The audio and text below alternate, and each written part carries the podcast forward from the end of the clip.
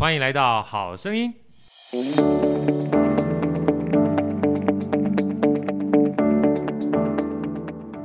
大家好，我是好趣的好哥，欢迎来到好声音。在我身边是我们美女主持人 Elsa，Elsa 跟大家问好。大家好，我是 Elsa。好，今天来这位大师哦，每次看到他我就满心的期待跟满心的喜悦，最重要是很幸福的感觉。因为上次访问这位老师的时候，还是在两多两年多前啊，那个时候还是疫情。不能说是高峰啦，但是还是不能面对面的时候。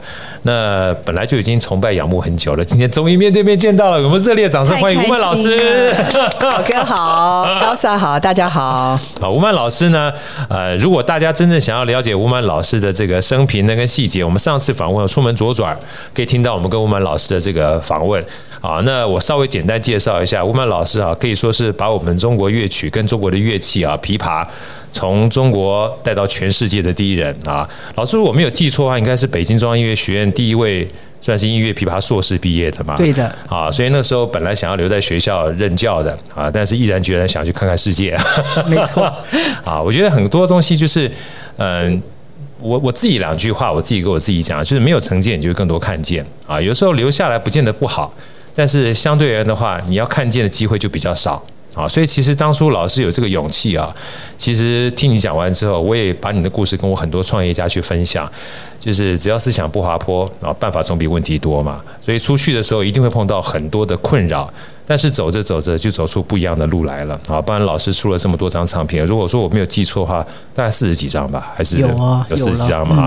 然后七次葛莱美奖啊，哇。葛莱美奖很难呢，吓死人，对不对？吓死了。那卡内基音乐厅就不用讲了，去白宫演出都不用讲。我只说不用讲的意思，就是我已经讲完了，让大家知道说，就是老师每次在跟我们聊天的时候很平易近人。嗯，但是我觉得越厉害的人哈，其实你在身上他身上看到就是那种厉害的人。就是风蚀的稻穗，它会往下那种感觉，所以包含那时候老我跟老师在线上聊的时候，我就很喜欢老师，因为老师每次聊天就很开心、很温暖哈。然后这一次啊，在要访问老师之前，我们必须先就做一个简单的分享，说这次为什么会有这样的一个机会，能够有访问的老师，因为北台北市立国乐团的开季音乐会又来了啊，非常短的时间，我们今天呢九月六号、九月七号、九月八号、九月九号。啊，等于在三天，三天就要起来。请 Elsa 跟我们先分享一下这个音乐会很重要的时间。在这个三月呃三天后，九月九号礼拜六的时间晚上的七点半，在台北市中山堂的中正厅，对对，有这个开季音乐会，大家一定要赶快去听。对啊，其实我在一开始这个就是今天要做访问之前，我就跟。我们老师报告了一下，所以其实好声音啊，某种程度上跟台北市立国乐团是有非常深的渊源的。因为我们是二零二零年的三月的时候，那时候就跟前任团长郑立斌老师就聊天了。他说：“哎呀，徐典，这个我好像是二零一九年的时候，嗯，是帮他们开九，就是九月的开记的记者会。那时候去当主持人，后来我那个开开着开着没多久，疫情就来了嘛。郑团长说：哎，要不要？”这个帮我们做一些线上的分享啊，因为疫情来的话，其实很多音乐家很辛苦啊。然后做着做一做，做了三年多，所以每次我看到我们老师把这个音乐带到全世界各地的时候，我就觉得像这样的一种方式啊，呃，就是我们讲越在地越国际，可以让很多音乐家他可以有梦想，但是碰到阻碍的时候，他能够跨过去。好，所以我第一个哈，在我们正式介绍这个音乐会之前，我也想就是请教一下老师，因为毕竟，呃，虽然疫情说过去了，但也没有完全过去，而且疫情从二零二零年初、二零一九年底到现在，刷一下就三年了，其实改变了非常多，不仅是音乐家，还包含很多艺术家的生活。老师能不能跟我们一些分享一下啊？就在这段时间。呃，您身为一个算是国际型的音乐家，也看到了非常多各种不同的样貌。因为就像您当初从中国到国际上面去，其实你就告诉自己，我记得那时候告诉我说，你希望音乐它从来不是呃只有一种样貌的，你可以跟各种不同的乐器做对话嘛，哈。所以我想说，今天透过这个方式来跟我们这些线上的音乐家跟艺术家对话一下，就是有些人他碰到了这段时间会很辛苦，你会怎么样看待？就是从疫情前到疫情中啊，然后后疫情这一段过程当中，身为音乐家、艺术家，就跟创业家是一样的，你会怎么去面对这样的一个情况？嗯，疫情其实给带来很多行业都都蛮辛苦的。是，嗯，作为音乐家、艺术家，就刚才你还提到的，有些舞蹈家也是非常特别，尤其肢体艺术的这个更辛苦了，因为线上。这个工作可能对我们音乐来讲还好一点，还可以听觉，还可以听。对，还那个时候看的话，就是很辛苦，在在这样的一个空间。所以我觉得，嗯，但是人呢，我觉得有时候人的那个适应能力还是挺强的，人的那种，嗯嗯，去面对的这些事情是还是很强的。那我在呃疫情期间，除了线上。嗯，就拼命的做这些活动。呃，其实很多很多音乐家都都在线上，包括马友友先生，我都是在线上。我也是看到，看到好开心。然后，然后十十十一块钱就可以听一场他的音乐会，就就 而且你赚到没有赚到，然后你家里还一边吃着晚餐一边听，是还不用交通，没错。所以，所以当时就觉得，哎，这个这个是一个很好的一件事情，就是可能会。嗯，音乐厅毕竟有观众有限，人数有限，这样的话可能距离更近了。很多观众可能更来自全世界的，都可以只是通过一个电脑，通过一个一个手机，或者他就可以跟你拉近距离，可以听你的演奏。是那嗯，我觉得我在那个那个那段时间，我其实录了两张唱片，好棒，远程距离的录唱片。所以那个时候后来发现，哎，其实这个。呃嗯，很多的这个技术上录音的这些这些 high tech，对 就突然发现这么发达。然后我给好莱坞录的嗯功夫熊猫的那个嗯，就是他们做成公园的那种那种呃 Universal Studio 做成公园的那种音乐呀啊，完全都在家里录的，好、啊，没有去好莱坞的那个录音棚，录音棚他们就他们就呃开着车把整套的录音设备。搬到我家，哦，在老师家架设就是架设麦克风全架设起来，电脑就机器全架设好，然后用那个 Zoom 的那个，我开着手机跟他们那边听，然后他们那边跟我讲话，从那个机器里出来全是马上就能听到，而且录音他们放那个那个。有已经录好的部分，然后打打的点，然后我在我家家客厅里面、书房里面，我就这样穿着拖鞋，我就这样 录，太舒适了，太帅了，真的很帅。然后夸录完了以后折叠，录了三天，折叠完以后走了，专门有人来就把机器开走了。哎，后来我就想，就是这个这个部分就突然就很发达了。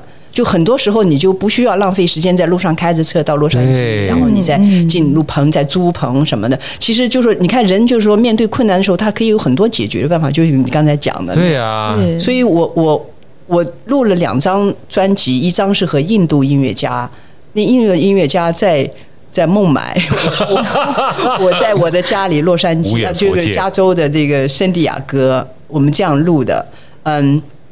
他录完了，他的他的那个音响资料发给我，对，然后我听着他那个，我就用一个小的那种 H5 那种那种小的这个机器录的，录完以后我再把我的素材发给他，然后他们就进录音棚把两个合起在一起，放在一起，因为录的时候有打点，他们有打点在里头，所以会放在一块剪辑出来一张唱片，叫 Music for Hope。Music for Hope，哇，这个这个 这个 title 实在太。太应景了，对呀、啊，所以就是你看这个时间点和这个那样的一个状态下可以做的事情。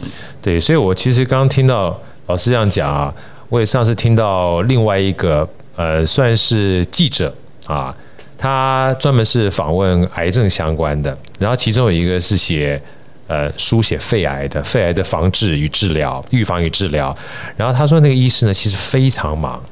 但刚刚好在疫情那段时间的时候，他逼得没有办法做手术，所以他就赶快跟那个记者讲说：“哎，霍医生，贺贺文记者，你赶快来！我趁这两个多礼拜、三个礼拜，我赶快把我想要讲的东西跟写的东西哈，我跟你说，然后我们来出版，来造福这些可能有一点点风险或者已经得病的人，让他们知道说怎么样预防跟治疗。所以有时候后来。”我请他来跟我们分享的时候，他说很多东西是没有办法找办法。你在没有办法的时候，说不定有另外一个办法创造不同的价值。没错，是吧？有时候就是柳暗花明又一村了。真的，呃，就像就像老师刚刚讲润嘛，润也是线上很重要的。哇，他当初会这么红火，也就是因为从来没有想到疫情来的时候，大家没有办法接触，反而用声音。以前从来没听说过什么叫 Zoom，没听过，我只听过手机 Zoom Zoom 而已，那什么？对啊，对不对？对啊，现在的股票就呜就往上就就往上走了，没办法呀，因为你线下没办法的话，线上它必须是一个解决方案呐啊。所以借由老师刚刚这样分享，我也想在好声音这里面，呃，算是。啊，告诉所有的艺术工作者啊，不管是音乐啦、舞蹈啦，哈，艺术工作者，嗯，就是想都是问题，做都是答案。啊，当然没有没有东西，基本上是一切都一帆风顺的。但既然已经就是过了那个坎儿了啊，有的时候呢，找到一些让自己可以变得更好的方式哈，反而有办法让自己升维啊，啊，反而自己升维。好，那接下来的话，我们就要正式进入今天我们这个。呃，九月九号的开季音乐会，开季音乐会，因为其实这次的乐曲的话，算是赵老师为我们的吴曼老师量身定做。老师能不能跟我们分享一下哈？当初雪梨交响乐团特别算是委托创作吧，对不对？委托创作的那个时候，这整个故事呢，跟我们分享一下好不好？是什么样的机缘找到赵老师？然后赵老师呢，在帮吴曼老师你在做这首创作的时候，他又是一个什么样的心境？因为我看到好多的报道都说，其实。赵老师在看吴曼老师演出的时候，我讲看啊，他事实上是不是听而已，他是看到感动的啊。这个我我我我自己有身历其境过，可是很多的听众可能不理解，就是包含一个编曲家或作曲家要为一个音乐家去量身打造音乐的时候，其实不是很容易的啊。他某种程度上面的话，他要知道这个音乐家，他要了解这个音乐家，甚至他要跟这音乐家有某种程度上的契合，这是第一步。嗯，但最难的是，呃，你你做出来的东西还被音乐家演奏出来，能够演出你所要的契合好！所以当我看到这一段的时候，就有一点高山流水那个味儿，知道？老师跟我们分享一下这故事好不好？我们是嗯，二零一三年在雪梨嗯交响乐团在雪梨歌剧院首演的，是啊、呃，是一个十月份，是个冬天，差不多那个季节，嗯。但之前呢，其实，嗯，首演之前，这个成品，这个作品成型之前，其实有一段，嗯，很长的，大概将近八年间隔。就是说我见到赵老师，跟他说：“赵老师，能不能写一首琵琶协奏曲给我写一首？”赵老师说：“我要好的，我给你写一首。”就这句话说完以后，间隔了八年，八年才最后在二零一三年首演。呀，嗯。但当然，我们我们在在北京上学的时候，对赵老师的了解就是通过他的电影，是。电影音乐，他写的那些啊，张艺谋的很多电影，《大红灯笼》啊，对吧？这些脍炙人口的脍炙人口的去秋菊打官司啊，包括后来陈凯歌的那些，所以很多时候就说他是嗯，跟着第五代导演，同时就是说把电影中国的电影音乐提高到。这个国际的层次，国际层次上，而且最让人觉得配乐音乐在电影里面的重要部分。没错，因为我们小时候看的电影都是录音，就是电影不音乐不是很重要，都感觉是个配角儿。配角就最多有一首歌在里头，其他的音乐就是特别特别的配角。是，所以赵老师就是把这个配音提高到了很高的一个被人认可，而且大家都吸引到了对他的电影音乐。所以，嗯，而且他呢。嗯，后来跟他聊天的时候，知道他因为他是西安人，然后他的父亲是画家，然后我的爸爸也是画家，所以就一下觉得 哦，虽然是不是同代人呢，但是觉得好像有一种距离突然又拉近了。对对对，然后他他说他嗯毕业以后，他的父亲就特别的嗯希望他能够进入到剧团里面，而且不是剧团就是戏剧团，就是传统的。比如说他是西安的那种传统西安的有一些古乐啊，西安当地的一些秦腔啊，那些戏剧团就像就像我姥姥从小基本上我姥姥娘就希望她进去河南梆子里面唱戏，对对对对，就是她浸泡在这样的一个传统的环境里，所以她写传统的东西真是得心应手，特别有味儿。她的所有东西出来，你哎你就觉得很就是那个味儿，那就是那个味道。对，所以她后来写的电视剧《大宅门》啊什么的，当滴了当，对当滴了当。当滴了当，太好看了，太好看了。所以他的旋律就是，然后他又对传统乐器像琵琶呀、这二胡啊这些乐器他的了解，他非常了解，因为在剧团里面人家都会用这些乐器，所以他就，但是因为他写电影音乐，所以他对弦乐的运用，他对西洋乐器的运用也很熟人，特别的熟。啊，就是一出来那个音乐，那个画面，那个旋律都很美，也会也蛮恢宏的。我觉得那个很恢宏大气，其实有的时候不太容易。对对，所以我我很喜欢他的音乐，我我一直觉得他的音乐从来不做作，是他很直接，他没有一些，他不玩噱头。对。啊，他就很真诚，跟他的人一样，所以他说：“嗯、好，我马上给你写。”酝酿了八年。对，这个八年其实是因为也要找一个契机，就是说，好，首先这个这个作品谁来违约，这是很现实的问题。对，这很现实、啊。谁谁出钱？对，对吧？然后是在哪里演？哪个乐团可以演？那我我当时就跟赵老师说：“我说我我想找一个西方国外的乐团。”来违约，来出钱，是 让外国人出出钞票。哎，其实我觉得老师这个这个概念我蛮欣赏的。嗯，当然出钞票是一件事情，但被看见这件事情的话，我就记得曾经听个故事，他说，不管说任何一个石头，你放在这个菜市场里面，它是一个价钱，对不对？你放在宝石店里面是一个价钱，你拍在家放在佳士得跟苏富比又是一个价钱，石头还是石头，跟谁在一块儿很重要，是吧？就是让谁看见。所以我们今天。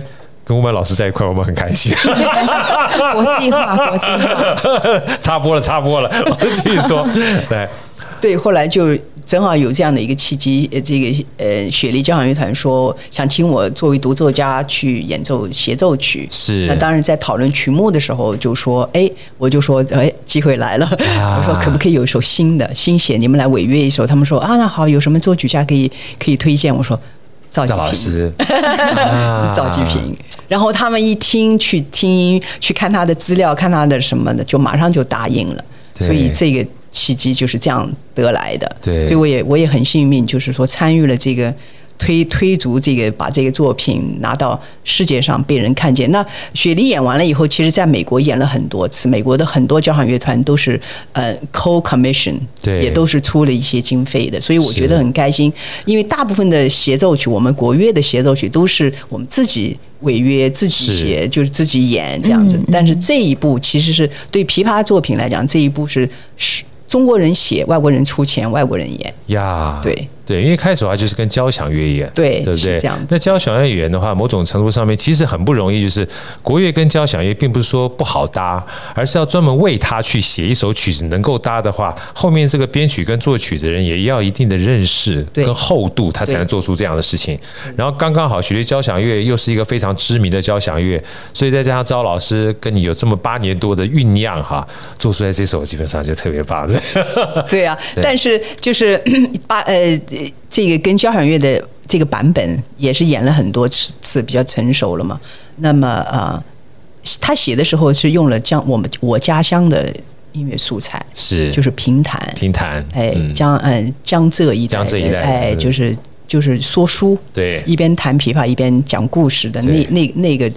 我们叫曲艺类的那个.那个评弹，他用了这个这个素材，他就说：“哎，这是你家乡的。”因为他通常的作品大部分是北方的，嗯，因为他是北方人嘛，对，他比较熟悉。他说：“这个因为给你写，他说我们就用评弹，吴侬软语。”家乡老师怎么这么贴心呢？啊，真的特别贴心。不过这样是对的，这您家嘛，你演起来就特别感动嘛。就我我演奏起来很顺手，对啊，我就觉得哎，我掌握到这个风格呀，比较熟悉那个风格。老师，我能不能偷偷请教一下？就是这个赵老师帮你做完这个编曲之后，他第一次听你弹是在什么样的什么样的一个场域？你还记得吗？第一次我是到他家里。我去西安到他家里，然后第去他那边拿乐谱，对，然后我们俩就坐在那，我记得是一天下午，然后那个呃，在他的工作室，他打开他的总谱，我拿着我的分谱，他就从头唱到尾，把整首曲子唱。我最喜欢听这个就是这种桥段，然后唱完了，他太太说吃饭啦，没有画面，没有画面。你知道这种委托创作，我们很喜欢问这个啊，就是就跟相亲一样，你知道吗？要看对眼，其实那个感觉会来的，对不对？对，因为音乐其实是语言，就是我是用通过乐器来说话来唱嘛，其实就是唱。因为我我只是我不用嗓子唱，我用琵琶在唱。其实赵老师唱给我听，就是让我感受到。他的语言，他想表达的是什么语言？他希望我了解，我我得到了这个语言，那我就可以用琵琶唱出来。啊，好想听赵老师唱！你们当初应该录下来的。没有 哇，真的好棒啊！所以那个是第一次对的相遇。然后接下来呢，事实上你跟赵老师一块有到雪梨去吗？嗯，后来他因为身体的原因，他没有出席首演。Okay. 但是我在我们也雪梨雪梨给他录了音，然后也发给他，他非常满意呀。对，所以我想这个是管弦乐队的版本。真的，那后来其实老师第一次把这样的一个协奏曲跟国乐配合，应该是高士国吧？是不是？啊，最最早呃，其实嗯，有了西洋乐的这个版本以后，很多国乐团都希望赵老师能够改改成一个国乐版，是但是赵老师当时一直就是呃呃。没有改，一直一直慎着，一直拿着，不愿意改。他他当时，呃，我也跟很多朋友也讲过，就是他当时说要改的话，其实是完全是要重新写一个曲子，因为他当时脑脑子里的那个音响都是声音基本上都是声音是西方乐队的声音，是是弦乐，然后是铜管，是木管。对。哦，那你铜管、木管和竹笛、唢呐声就完全是两个两个色彩的东西。对。所以他就是他。迟疑了很久，他说我先不改，但是后来有一个契机是香港中乐团啊，香港中乐团对香港中乐团抢先了，香港中乐团要要就是安排了他一场都是赵老师的，就是给他一个纪念音乐会，都是他的作品。那几年的时候啊、呃，那是在疫情之前，疫情之前啊、嗯，我记得可能是一八一七，一八一七年的时候，一七可能一一八一七左右，对对对，然后就啊、呃，也是通过我。啊、嗯，我也起了作用。北京话要开了后门了啊！就是就是就是这个港中乐团的团长当着我的面碰到我，当着我面给赵老师打电话说：“哎，我们老师在这儿。”对了，赵说赵老师要不要跟吴老师聊聊？没错，你太对了，好哥，你太懂了，我太懂了，人不亲土亲啊！对对，然后就说啊，然后我就我跟赵老师说，要不要改吧？啊，然后赵老师说：“好、哦，那我想一想啊。”那他就松口了，松口以后他就改了，改了以后他确实花了一段时间改。肯定。改完以后，我也去他家了，他也跟我讲了什么地方他有一些改动啊，什么地方声音怎么样，啊他有想象的。后来我们在香港这个排练的时候，他觉得很满意，他觉得哎效果还不错，是一个完全不一样的色彩。呀。但是他觉得还是挺成功的。哇，太棒了！嗯、所以。香港中乐团算是第一次国乐的乐团跟老师的首演。对，哎，那老师上次高士国算是几年前？算是台呃台湾第一次，台湾首演，台湾首演。所以这次北市国。台北首演，台北首演，哎呀，太 棒了！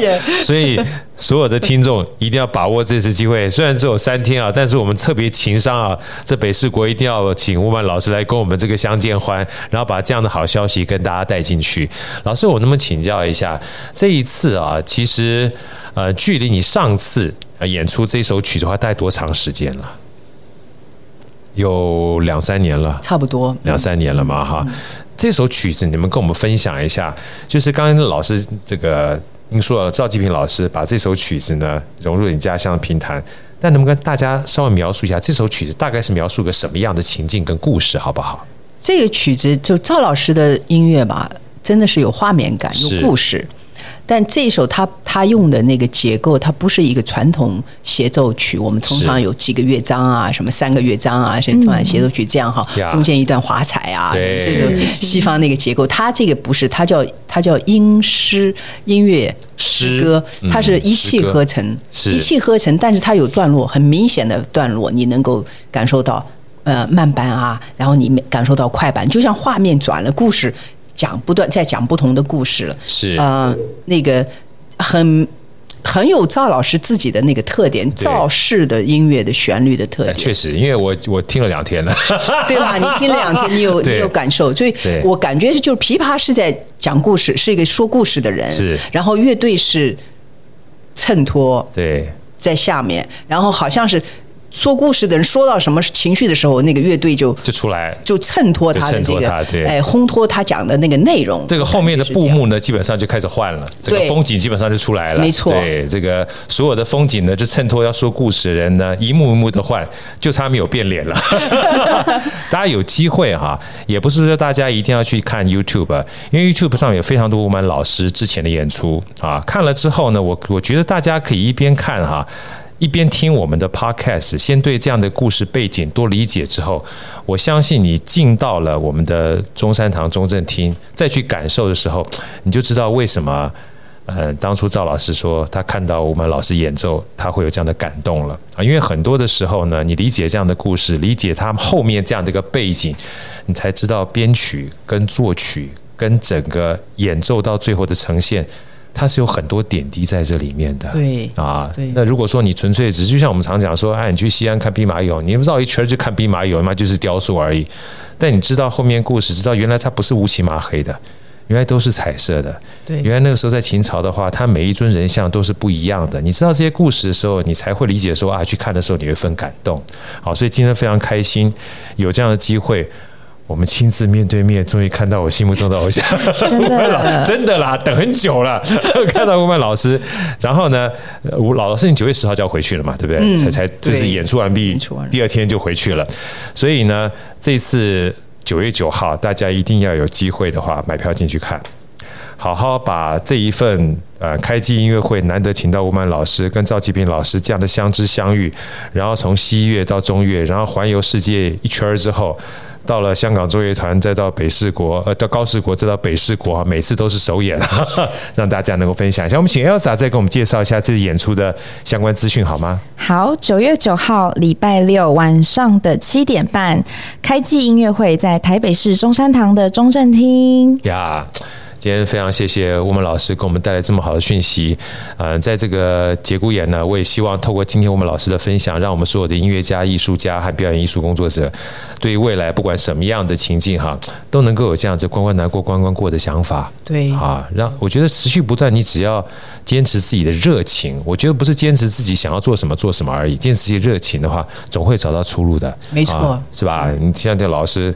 啊，疫情来了，还可以录两张 唱片，真的啊！当你想要的时候，他办法就会出来。所以大家一定要想要，在九月九号的时候，好好去看一个啊恢宏的作曲家，跟一个把国乐我们的乐器带到全世界的伍曼老师。带来怎么样的相遇？我们再次谢谢我们老师，谢谢，也祝我们所有演奏演出能够圆满成功。谢谢老师，下次再见，拜拜。好声音，我们下一集再见。